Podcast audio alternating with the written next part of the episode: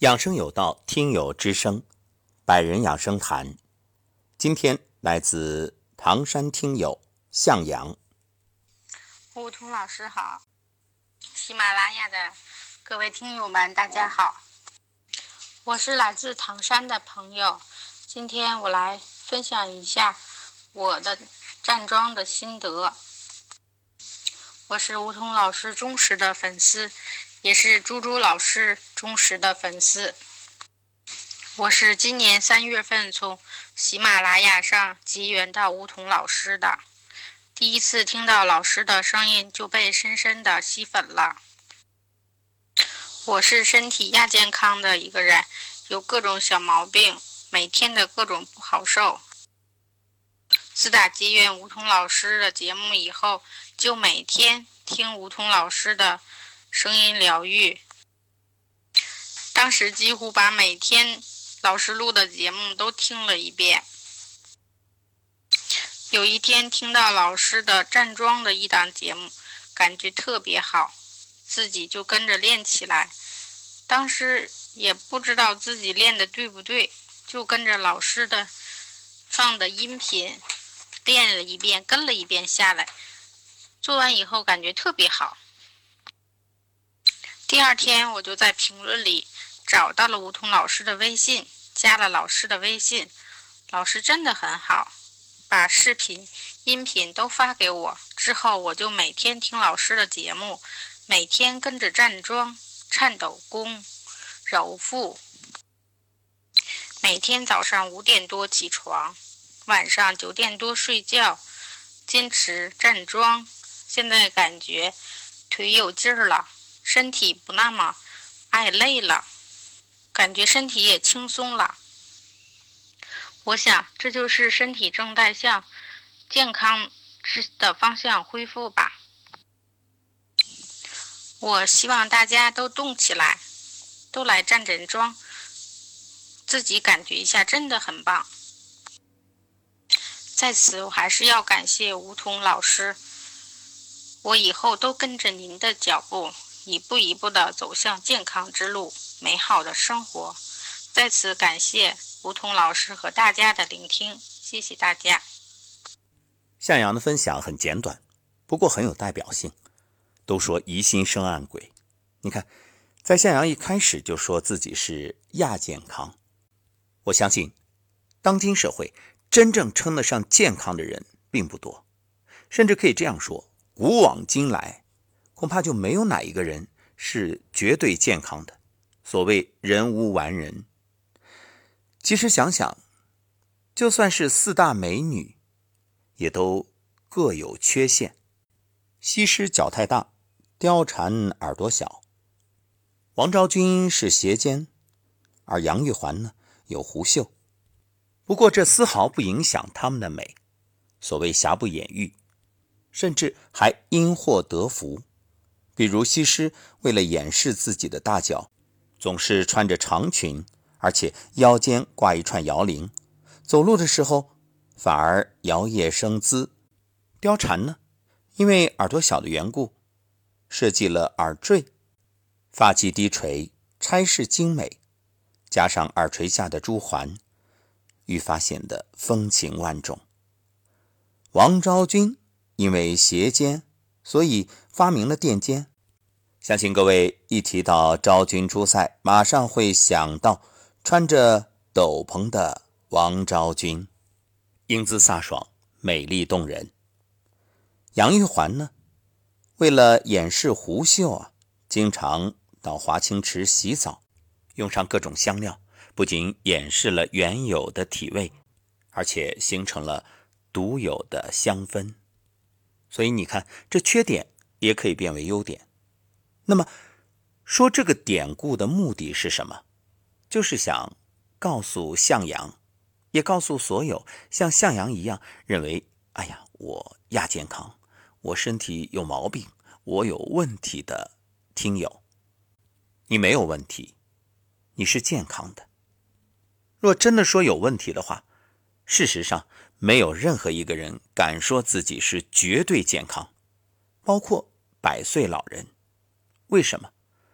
因为所谓绝对健康，就是用仪器去检测每一条、每一个指标都符合标准，可能吗？绝不可能。什么叫标准？标准是大数据采样之后得出的一个相对的数据。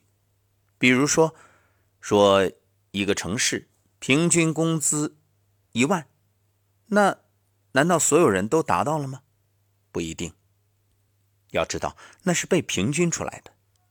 同样的道理，说标准血压是多少，标准心跳是多少，标准体重是多少？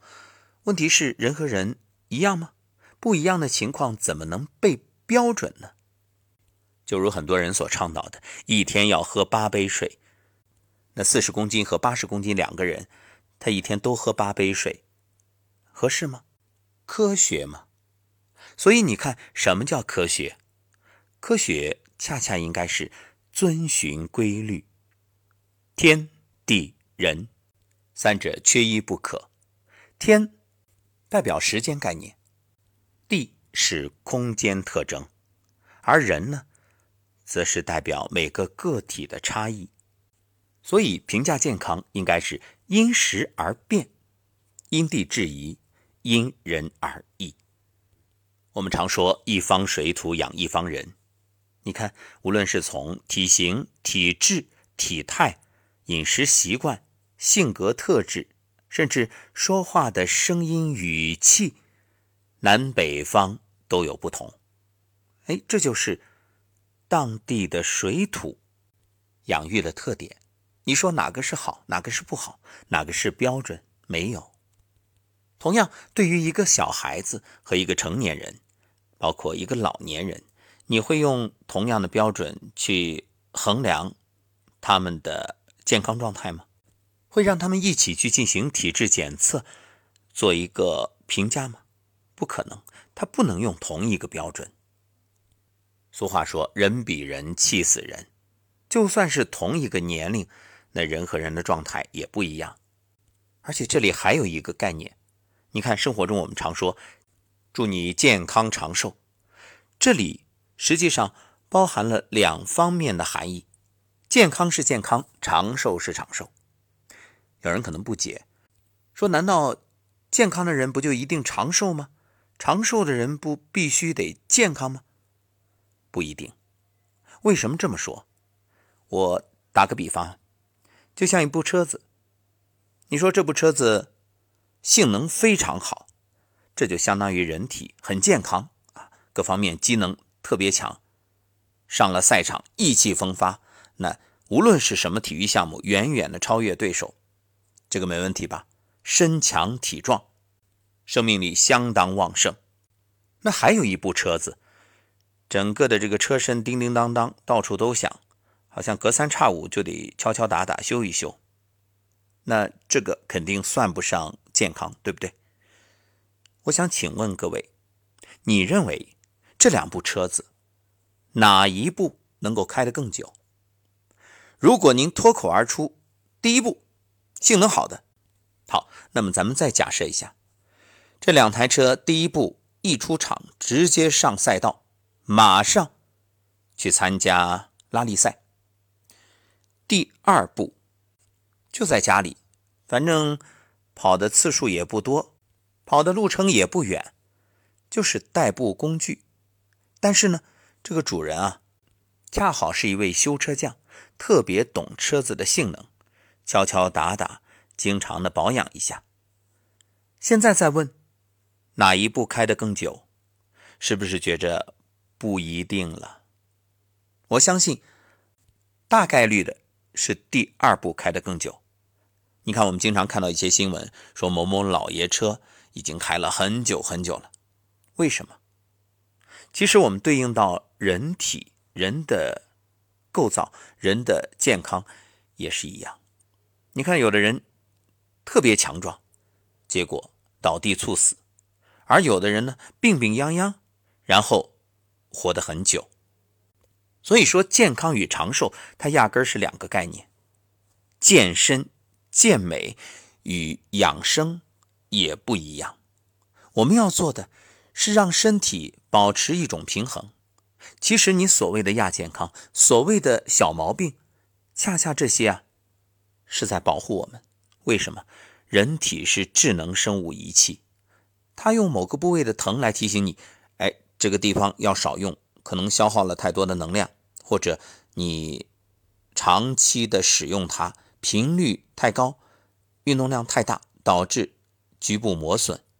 比如很多老年人喜欢爬山，喜欢跑步，结果膝盖疼，那你说你疼了还能再跑，再去爬吗？不能。这就是自我保护，这就相当于保险丝的作用，提醒、告诫、拉响警报。如果你误以为这是病，我得治，吃个止痛药，哎，没感觉了，把这种痛感阻断了，接着我意气风发的再次登山啊，不顾医生的劝阻，依然去展现自己所谓的魅力。对不起，身体。可不会那么顺从你，那再往下，他就要以你举步维艰，甚至寸步难行来做出一个通牒，下达指令，限制你的行动，甚至你可能因此而坐上轮椅。你看，我们经常听到一些新闻，说某某体坛巨星因伤而不能参赛，被队医勒令必须休息。甚至因此而退出赛季，如若不然，有可能终身残疾，甚至永远退出赛场。所以新闻里关于体育明星的报道“因伤退役”这四个字出现的频率极高。这其实是一个选择题，就是在你面前，名利、荣誉，乃至于责任等等，与你的健康，与你的自由。与你未来的人生做一个比较，就看你看重哪一点了。当然，我们不是说为国参战，甚至置个人安危于不顾不好，这个没有好坏。我们只是就事论事，在这里做一个选择。就好像战争年代，你说那挺身而出，堵枪眼炸碉堡，不知道会牺牲个体生命吗？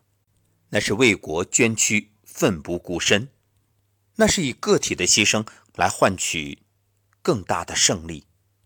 在此，我们只是就事论事，单纯的说关于运动与健康的关系。真正到了危机关头、万不得已，那为了国家的荣誉，牺牲个体也是在所难免、在所不惜。所以，今天这档节目的最后，我想对向阳。以及所有认为自己亚健康不健康的朋友说一句：人是智能生物仪器，它是动态的，人不是机器人，所以没有绝对的标准，不能说你的身体一定要达到怎样的指标才是健康。你看，生活中有几种人啊：赌博的男人，迷上整容的女人，其实它都是一种欲望。总是幻想着我下一次能赢，或者我下一次整形就能整得更美，结果呢？赌到最后倾家荡产，甚至背负巨额的债务，走投无路。而那些爱整形、爱整容的女性呢？整到最后，真的惨不忍睹。其实，往往在这个时候看她以前的照片，会觉着挺好的，很清纯。结果呢，却变成了人不人鬼不鬼。实际上，我们剖析一下，这都是一个心理，什么呀？总是幻想未来，对当下不满。这其实是一种寄托，寄托于以后会怎样怎样。那么，有些人对于自己的这个健康状况也是总是不满意，总觉着我得折腾，于是啊，天天把药当饭吃。要我说。这种情况确实是有病，不过是心病。心病还需心药医，心药是什么？安心是大药。所以，正如向阳所言，现在每天听着节目，安心了，相信未来了，因此就觉着会越来越好。是的，心最怕无处安放。我们的节目已经有过承诺，生命不息，录音不止。当然，以后还会有更多的伙伴参与进来。那当我老了，我也会把节目真正交托给信得过的年轻人，继续一代一代的做下去。而且我相信，致力于传播健康的有志之士一定越来越多，也不只是我们的节目，也有许许多多的渠道、媒介、媒体方式在呈现着帮助大家去守护健康这样一种状态。但是我想说。归根结底，最终是要大家回归内心的自信，不用寄托，不用外求，本自具足，你就是最健康的。但前提是，你得真正去找到适合自己的养生方式，良好的生活习惯，让身与心都处于一种健康态，这样你的人生就越来越好。好，感谢收听本期百人养生谈。余生与健康同行。